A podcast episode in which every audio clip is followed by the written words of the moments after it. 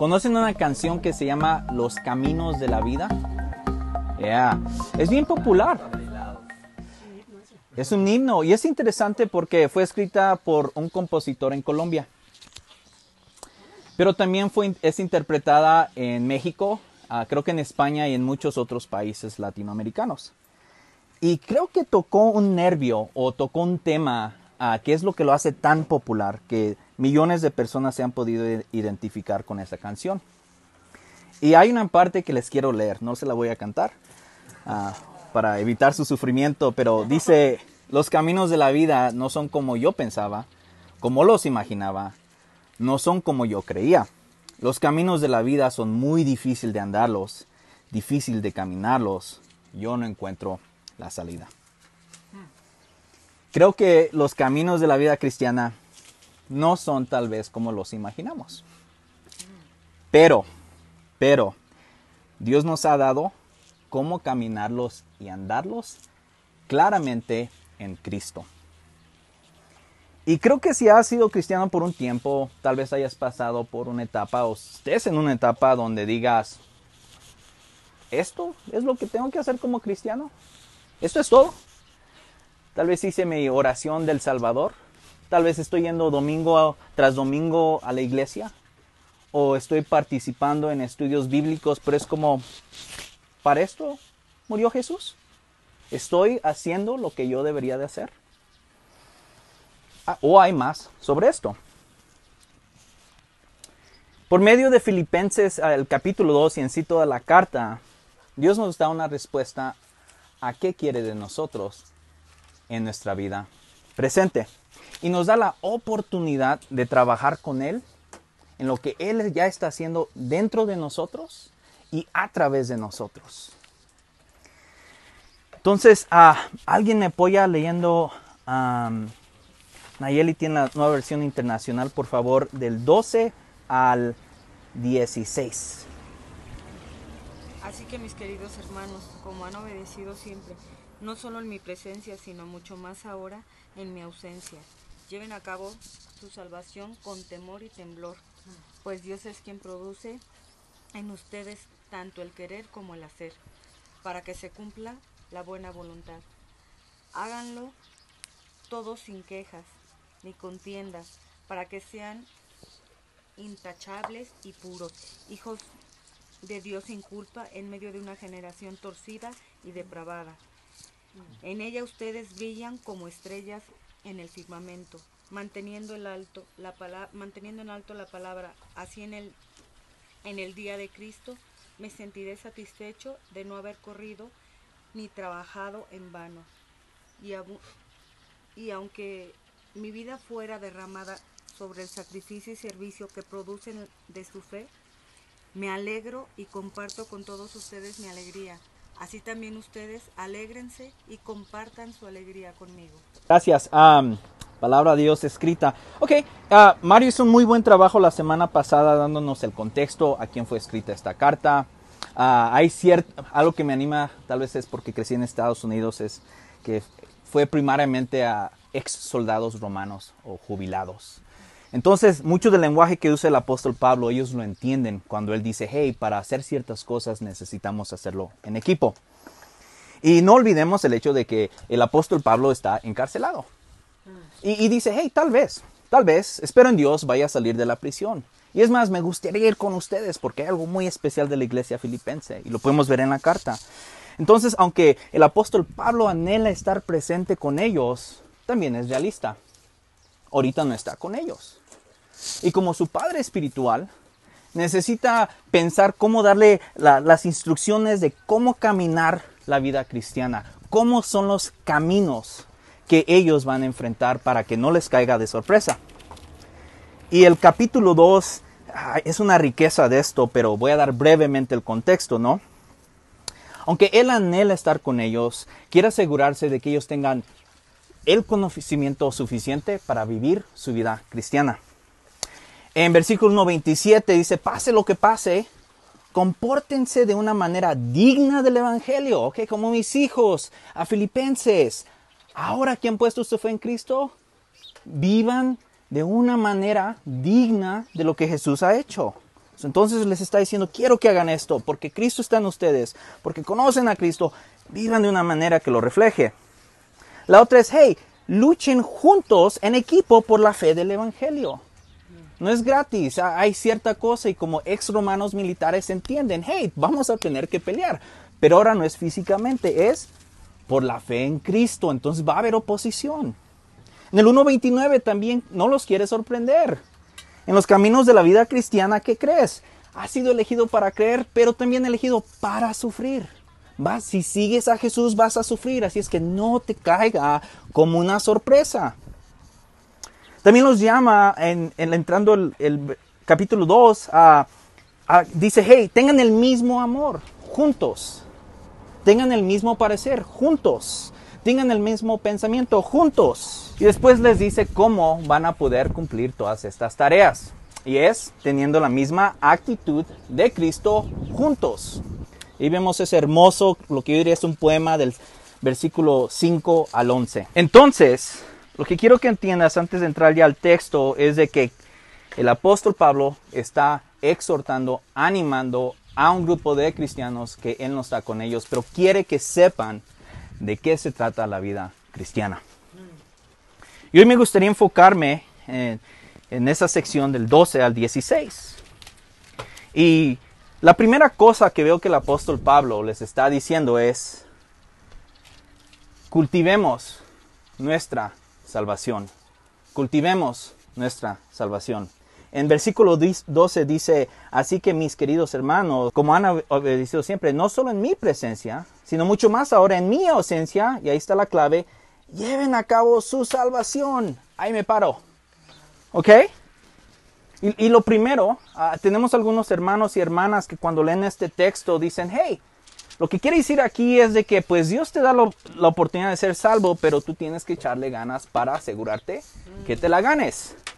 Ah, por lo que vemos en Filipenses 2, no creo que esa es la correcta interpretación. Porque les está diciendo, algo ya ha pasado, entonces ahora necesito que ustedes le sigan trabajando, que saquen el fruto. Creo que ah, la nueva traducción viviente hace una muy buena idea de pasar, uh, buen trabajo de pasar esta idea. Dice, esfuércese por demostrar los resultados de su salvación. Aquí no le está hablando a personas individuales diciendo, ah, ¿sabes qué? Asegúrate de que seas salvo. Dice, no, no, no. Como iglesia juntos, asegúrense que muestren frutos de su salvación. Juntos en equipo. No está hablando de salvación.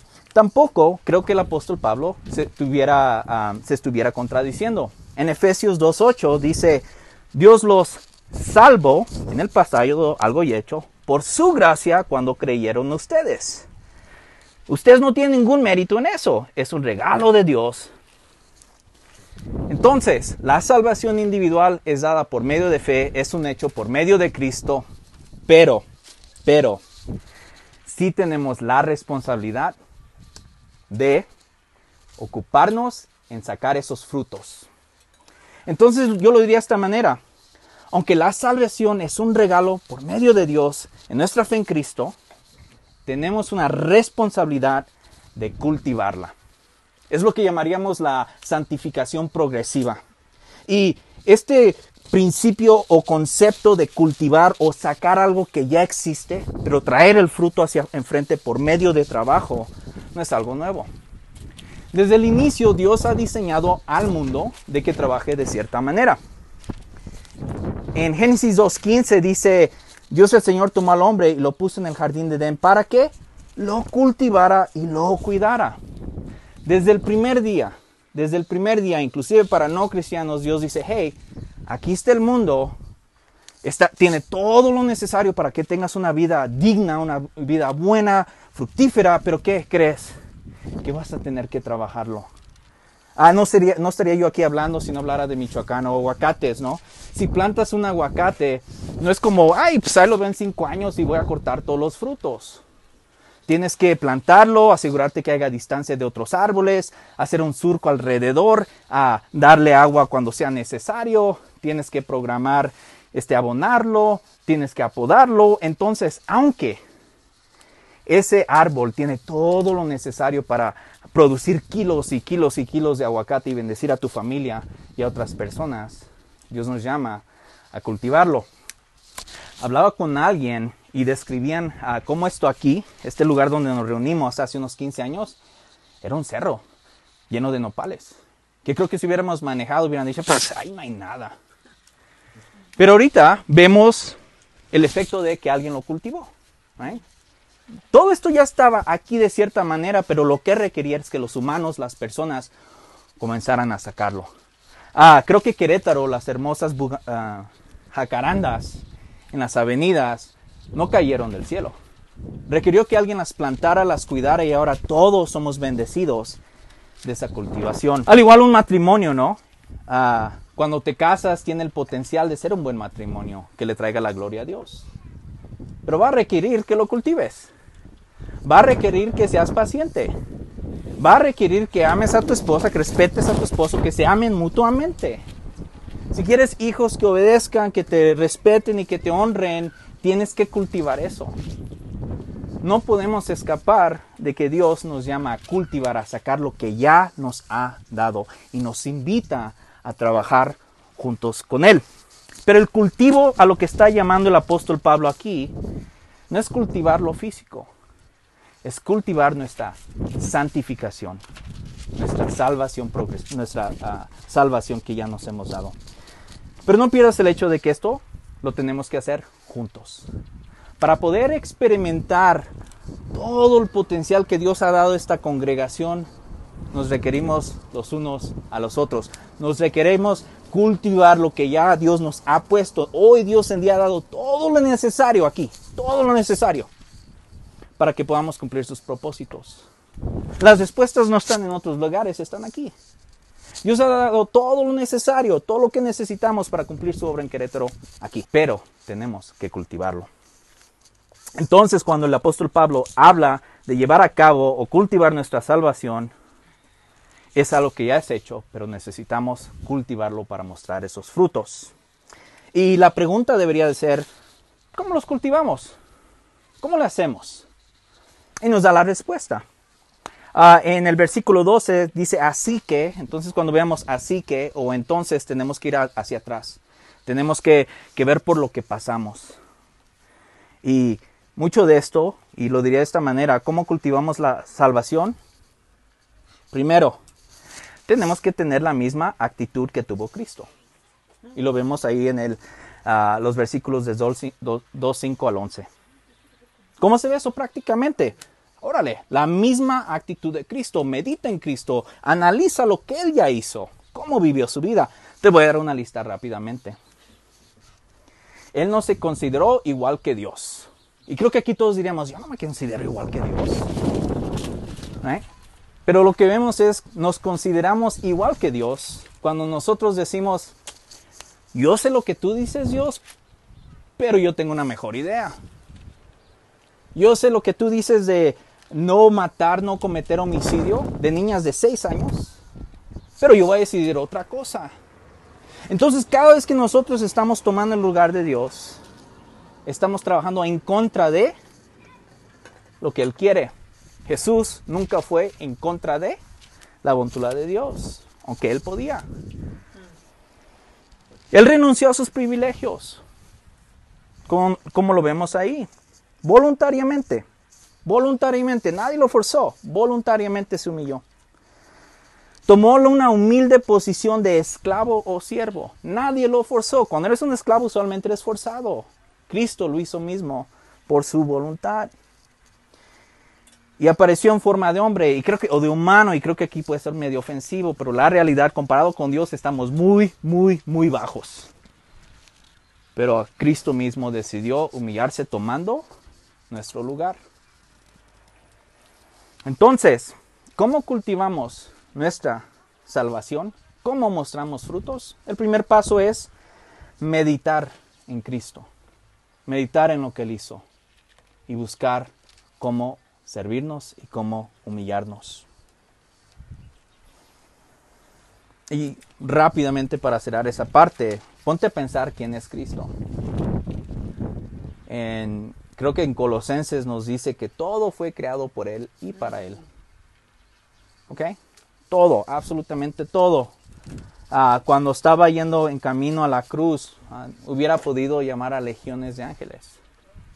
Este, esta es la forma que se rinde el privilegio, es, aunque yo pueda, voy a elegir buscar el bienestar de otras personas en vez de aplastarlos. Es una forma de cultivarlo. Tengamos la misma actitud que tuvo Cristo Jesús. La segunda, ¿cómo seguimos cultivando nuestra salvación? Tomemos responsabilidad. Tomemos responsabilidad. Cuando dice el apóstol Pablo, como me han obedecido siempre, no solo en mi presencia, sino mucho más ahora en mi ausencia. Y esto es bien importante para nosotros.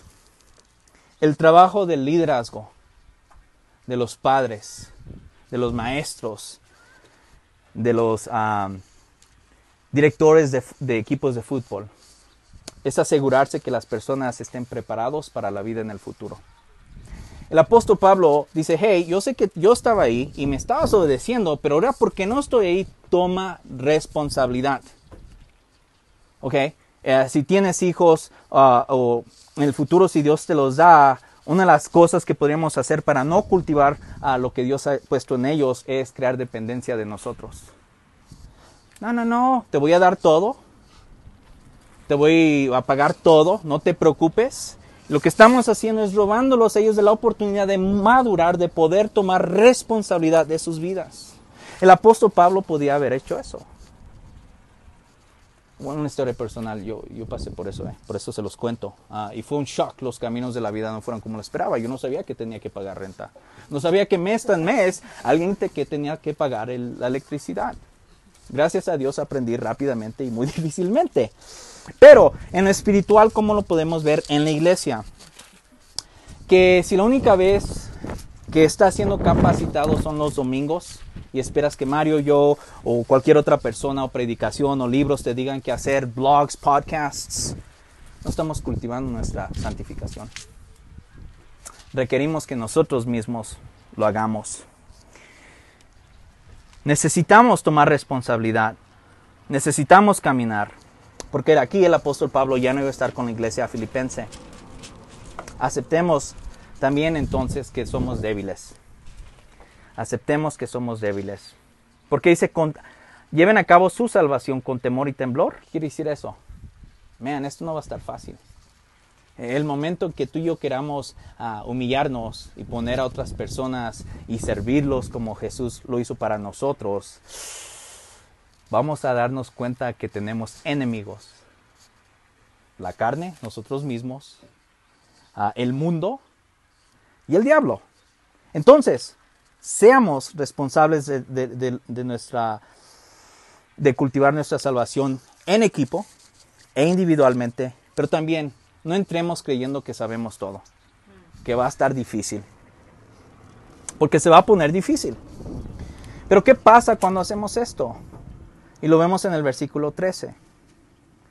Pues Dios es quien produce en ustedes tanto el querer como el hacer para que se cumpla su buena voluntad. ¿Ok? Nosotros no hacemos esto nosotros mismos. Es Dios mismo dentro de nosotros que va a poner el querer y el hacer. Y puedes decir, bueno, yo no lo siento, yo no quiero humillarme, yo no quiero servir. Qué bien. Es momento de orar y pedirle a Dios que te dé la habilidad de hacerlo. Pero ¿cómo vas a saber si no quieres hacerlo? tienes que tomar el primer paso. Y es ahí donde te vas a dar cuenta de lo que está dentro de ti. Pero no podemos estar pasivamente esperando a que Dios, necesito que tú me cambies ahorita para yo poder tomar ese primer paso. No, tome el primer paso y ahí te vas a dar cuenta que está dentro de ti. Y es ahí donde podemos pedirle a Dios, ayúdame porque lo hice de una manera incorrecta. Entonces, ¿cómo cultivamos la salvación? Tomando la misma actitud que tuvo Cristo. Tomemos responsabilidad de esto. Aceptemos que somos débiles y es un muy buen lugar donde estar porque Cristo nos mostró su debilidad en los evangelios una y otra vez.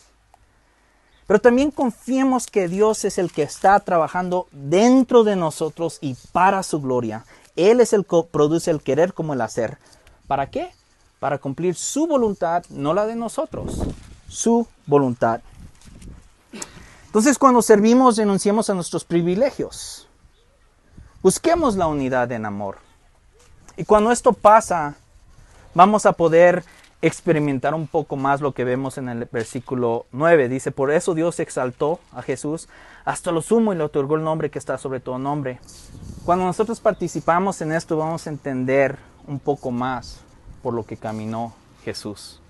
Cuando comencemos a cultivar nuestra salvación vamos a experimentar un poco más de lo que Jesús experimentó. La diferencia es el, que Él siempre lo hizo, viendo al Padre y nosotros no. Y es un buen lugar para estar porque va a poder brillar más Cristo y decir, man, gracias, porque tú sí lo cumples 100%. Y cuando hacemos esto, como dice la canción de que Mario cantaba, brillaremos. No nosotros, sino Dios mismo, porque Él es el que nos ha dado el deseo de hacerlo. Entonces, cuando hagamos la voluntad de Dios, no va a ser como, uh, mira, yo serví a las personas, pero va a ser más como, amén, gracias Dios, porque tú me diste el querer hacerlo y en mi carne nunca lo haría. Entonces, ¿quién recibe la gloria? ¿Quién brilla? Dios mismo. ¿Ok? Por medio de Cristo. Entonces, si seguimos caminando como cristianos, rápidamente cultivemos nuestra salvación. ¿Cómo lo hacemos? Ya se los dije. Pero también sería injusto si no les mencionara que hay peligros que vamos a enfrentar cuando queramos cultivar esta salvación. Y en el versículo 14 lo vemos. Dice, háganlo todo, que pongan esto en práctica, sin quejas ni contiendas, para que sean inchachables y puros hijos de Dios, sin culpa en medio de una generación torcida y depravada. Entonces hay ciertos uh, peligros, ¿no? Como les mencioné, si, si, si quieres cultivar un aguacate, tienes que echarle abono, tienes que cuidarlo, tienes que darle agua. Pero uno de los peligros es que tal vez seas perezoso, digas, nah, yo no voy a ir al rancho a echarle agua. No quiero ir porque estoy cansado. Uno de nuestros retos aquí va a ser cuando estemos trabajando en equipo tratando de cultivar nuestra salvación. Es de que vamos a encontrar, y es posible que nosotros nos quejemos. Y comenzamos a discutir en contra de lo que Dios quiere hacer. Quejarse, no lo vi rápidamente, pero dice es expresar con palabras resentimiento, disgusto, desacuerdo o inconformidad. Esto es un peligro para el pueblo de Dios, no es algo nuevo. En números 13, ¿no? 12, donde Dios hace milagros y saca a los israelitas y les dice, man, ahí está la tierra prometida y, se juntan los líderes y eligen a 12 espías para ir a la tierra prometida para ver qué tan difícil está. ¿Se acuerdan de esta historia? Y regresan y 10 que dicen, wow, hay gigantes. No, hombre, nunca lo vamos a poder hacer. So comienzan a quejarse. Mm, mejor nos regresamos a Egipto porque por lo menos allá teníamos aguacates y jitomates. Y lo que están haciendo es que están diciendo, Dios dice, ven, eso es de ustedes están diciendo, mm, no le creemos, mejor nos regresamos. Pero no se quedan con sus quejas, sino comienzan a murmurar, a pasar los chismes. Oye Juan, ¿sabías que esto está, va a estar difícil? Mejor no lo hacemos. ¿Para qué lo hacemos? ¿Para qué vivimos? ¿Para qué nos metemos? ¿Para qué hablamos en contra de las injusticias? Mejor no mejor no. Y esto es un peligro para la unidad de una iglesia. La murmuración, las quejas son un cáncer dentro de una congregación. A la mayoría de las iglesias, y tristemente nosotros lo experimentamos, la mayoría, gran número de las iglesias en México son plantadas por medio de división. No es que no me gusta cómo se hace esto. No es que yo preferiría otra cosa. No es que yo quiero un ministerio de niños. No, no, pues me gusta más cómo predica Mario o Esaú. Deja agarrar un grupo de personas y comenzamos a murmurar. Esto es un peligro muy, muy presente en las congregaciones y el pueblo de Dios. Y lo vemos en la Biblia. Entonces tenemos que, tener cuidados. ¿Cuándo es cuando va a salir esto? Cuando queremos hacer la voluntad de Dios. Cuando queremos obedecer a Dios es cuando lo vamos a ver. Ah, por ejemplo, voy a dar un ejemplo, ¿no? Queremos ayudar a un or- a orfanato. ¿Ya? Sí. Eso, todos aquí, uh, vamos a hacer la voluntad de Dios. ¿Eh? Pero, pero, bueno, no sé. Yo necesito que me tomen una foto con la leche que voy a enviar, porque si no, no lo hago. ¿Ok? Es más, ¿por qué ese orfanato y no el otro? Yo creo que debería, lo haría un mejor trabajo si elegimos al otro. ¿Por qué lo llevamos el miércoles? ¿Por qué no lo llevamos el jueves? ¿Eh? O pues yo voy a dar, pero si veo que Mario da, porque si él no, pues yo tampoco.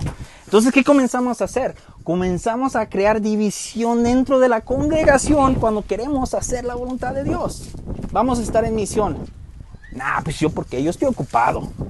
Yo no quiero. Necesito ver Netflix. Don't know. Vivo cerca y digo, no, pues me quiero quedar hasta las 5 de la mañana viendo YouTube videos y vamos a cambiar el horario de la iglesia cuando nos reunimos a la una de la tarde. Y comienzo a agarrar un grupo. Entonces, esto es muy, algo que es muy común y sería muy raro si no lo esperamos. Pero si lo esperamos está bien porque podemos hablarnos el Evangelio. Ah, la última ejemplo es en Lucas no- 9:46, ¿no? Eh, y estos son los discípulos de Jesús. Entonces, los discípulos de Jesús, nosotros no somos exentos a estos problemas. Jesús este, preparándose para ir a, la cruz y sus discípulos, su prioridad es, no, pero en serio, ¿cuál de nosotros es es el más importante? ¿Ah? Pedro, no lo sé, el cuate era un pescador. Mateo, él sí sabe sus números, tal vez hasta tiene dinero extra. Él debería de ser el mero, líder. Entonces es común dentro del pueblo de Dios olvidarnos de lo que estamos haciendo. ¿Cómo sabemos que estamos ah, batallando cuando queremos cultivar nuestra santificación como grupo, como iglesia? Cuando quejamos a quejarnos y discutir. Quiero ser claro, esto no quiere decir que las cosas no puedan ser cuestionadas. Todos podemos preguntar, oye, no, no entiendo esto, ayúdame a entender por qué este orfanato, por qué esta familia, por qué esto, por qué el otro. Podemos hacerlo. Pero el momento que comenzamos a murmurar y hablar atrás de las personas, tenemos un problema grave dentro de la congregación. So, cuidémonos de las quejas y las discusiones. Y si ese es el caso, seamos transparentes y hablemos. Hablémonos el Evangelio y recordémonos a Cristo. Otra de las ah, cosas que vamos a, enf- a enfrentar cuando queramos cultivar ah, nuestra salvación como iglesia es el egoísmo en versículo 3 y también la vanidad. Eh, El apóstol Pablo está tratando de abordar, en mi opinión, este problema en esta sección. Dice, no haga nada por egoísmo o por vanidad. Más bien, con humildad consideren a los demás como superiores. Entonces, no nos sorprendemos en nuestros caminos de la vida cristiana que todavía tenemos ego- e- egoísmo. Que todavía vamos a encontrar egoísmo dentro de nosotros y dentro de nuestros hermanos y hermanas. Y tampoco la vanidad. No somos exentos de esto. Todos podemos caer en esto. ¿En ¿Cómo saber qué es egoísmo? No, rápidamente. Ah, y es no necesariamente que no estés pensando en lo- tus necesidades, pero es cuando antepones lo que tú quieres a otras personas que inclusive les cargue un perjuicio. Ah, piensa en los niños, no los egos, son bien egoístas. Ah, amo a mis hijos, pero recuerdo, ¿no? Like, hey, buddy, vamos a esperar que llegues a la casa. No, yo quiero esto y lo quiero ahorita. Hoy no tienes que esperar. No, pero lo quiero ahorita. Es un ejemplo vivo del egoísmo. No me importa lo- tus necesidades. Yo quiero lo mío ahorita. Yo quiero que Mario toque cinco canciones. O que Atanasio toque su shofar. Y quiero que lo haga ahorita. Y si no, voy a traer división a la iglesia. Todo esto va a salir una y otra vez cuando estemos tratando de cultivar nuestra salvación en grupo. Y también tú mismo, cuando, cua- individual, cuando quieras obedecer a Dios, es posible que esto salga. Y no hay problema. Eh, el Espíritu Santo nos lo muestra para confesarlo y arrepentirnos. La otra, eh, y este es un peligro, que es la vanidad. La vanidad, ¿no? Les voy a contar una historia rápidamente.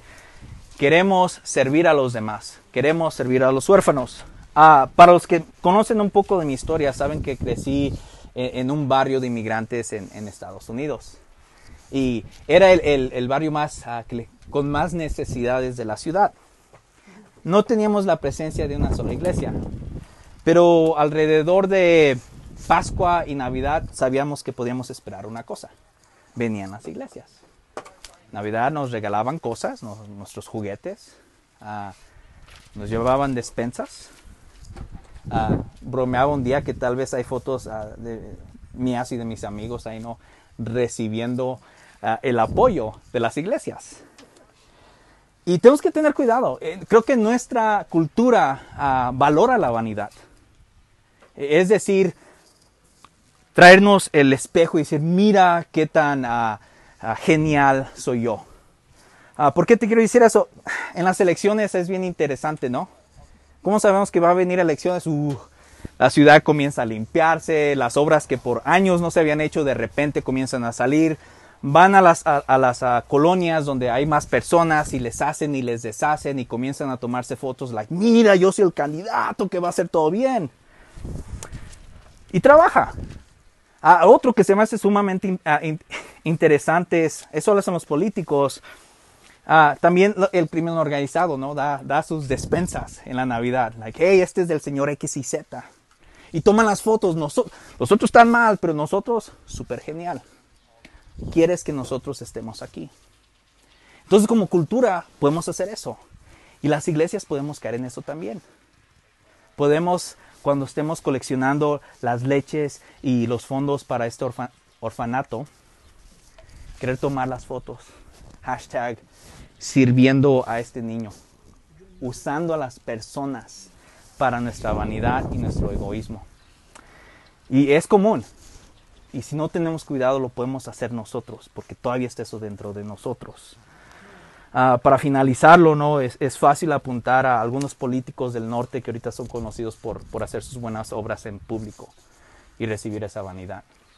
Y, lo fácil es apuntar y decir tú estás mal, pero también tenemos que entender que dentro de nosotros tenemos esa naturaleza todavía, que nos va a batallar y va a salir cuando queramos obedecer la voluntad de Dios. ¿Ok? Y ya para comenzar a aterrizar, ahora que estemos cultivando en individuales y en conjunto nuestra salvación, no nos olvidemos del contexto. No nos olvidemos del contexto.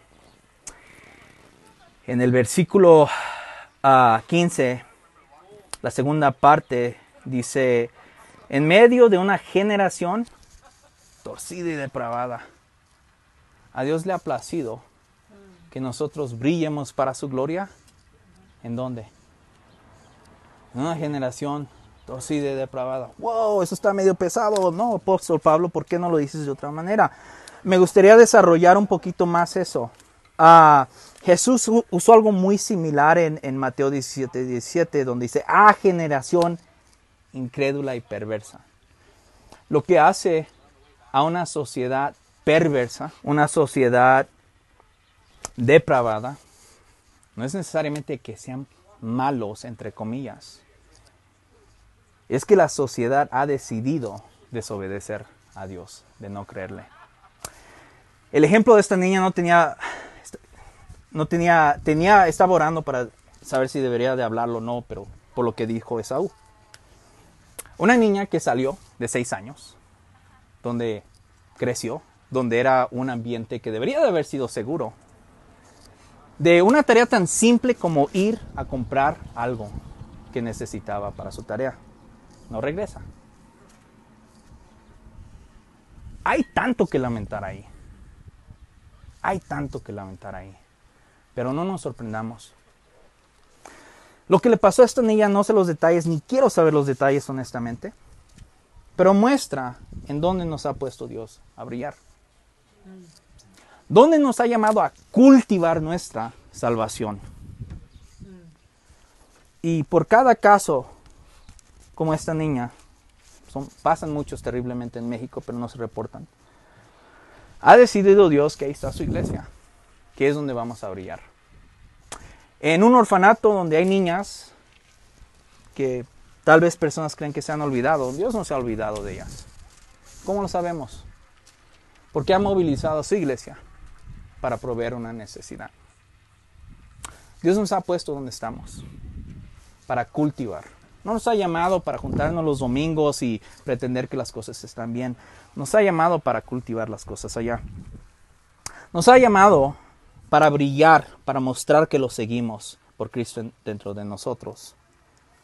Y también para oportunidades de compartir el Evangelio con personas que tal vez hayan hecho cosas así. Porque estas personas o personas que tomaron la vida de esta niña, no solamente atentaron contra esta niña, sino contra Dios mismo. Él dio la vida. Él es el único que la puede tomar.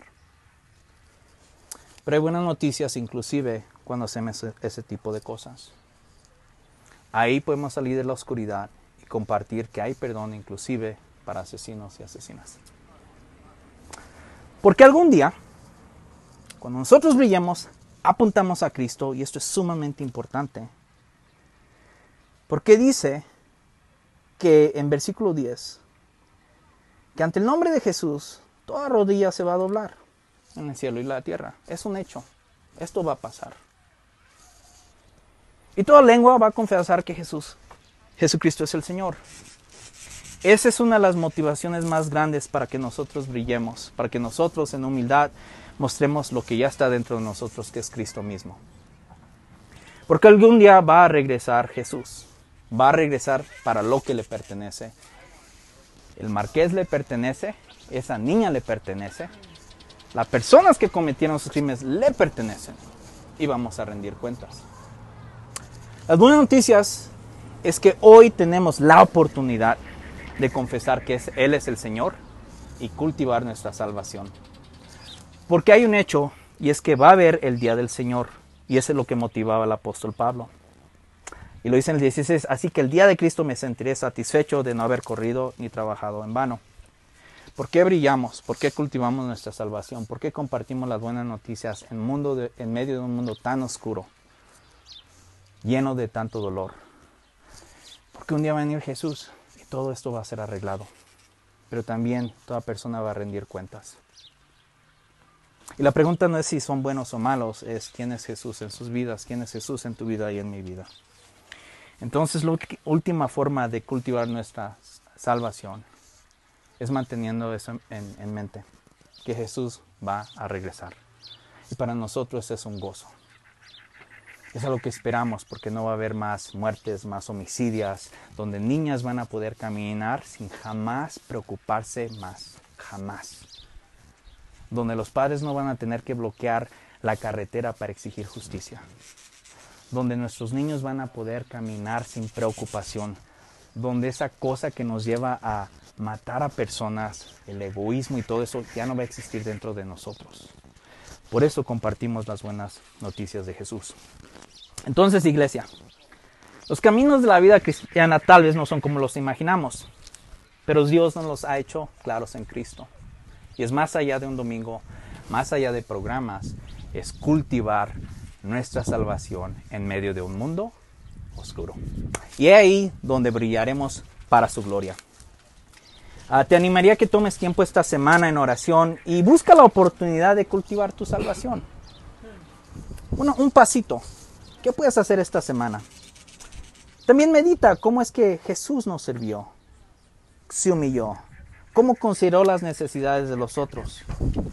Pero no lo hagas solo, hazlo en comunidad. Cuando lo hagas, una de dos. O tal vez salga, te vas a quejar, te vas a molestar, o lo hagas por egoísmo. Y si eso pasa, gloria a Dios. Porque el Espíritu Santo te lo va a mostrar. Y podemos confesar y arrepentirnos. O la otra, lo vamos a hacer y decir, wow, qué bien. Le doy todo el crédito a Dios. No me voy a quejar porque Él mismo me ha llevado a hacerlo. Cuando hagas esto vas a tener la oportunidad de participar un poquito en la historia de Cristo y entender por lo que Él pasó. Y vas a entender que los caminos de la vida no son como los imaginabas.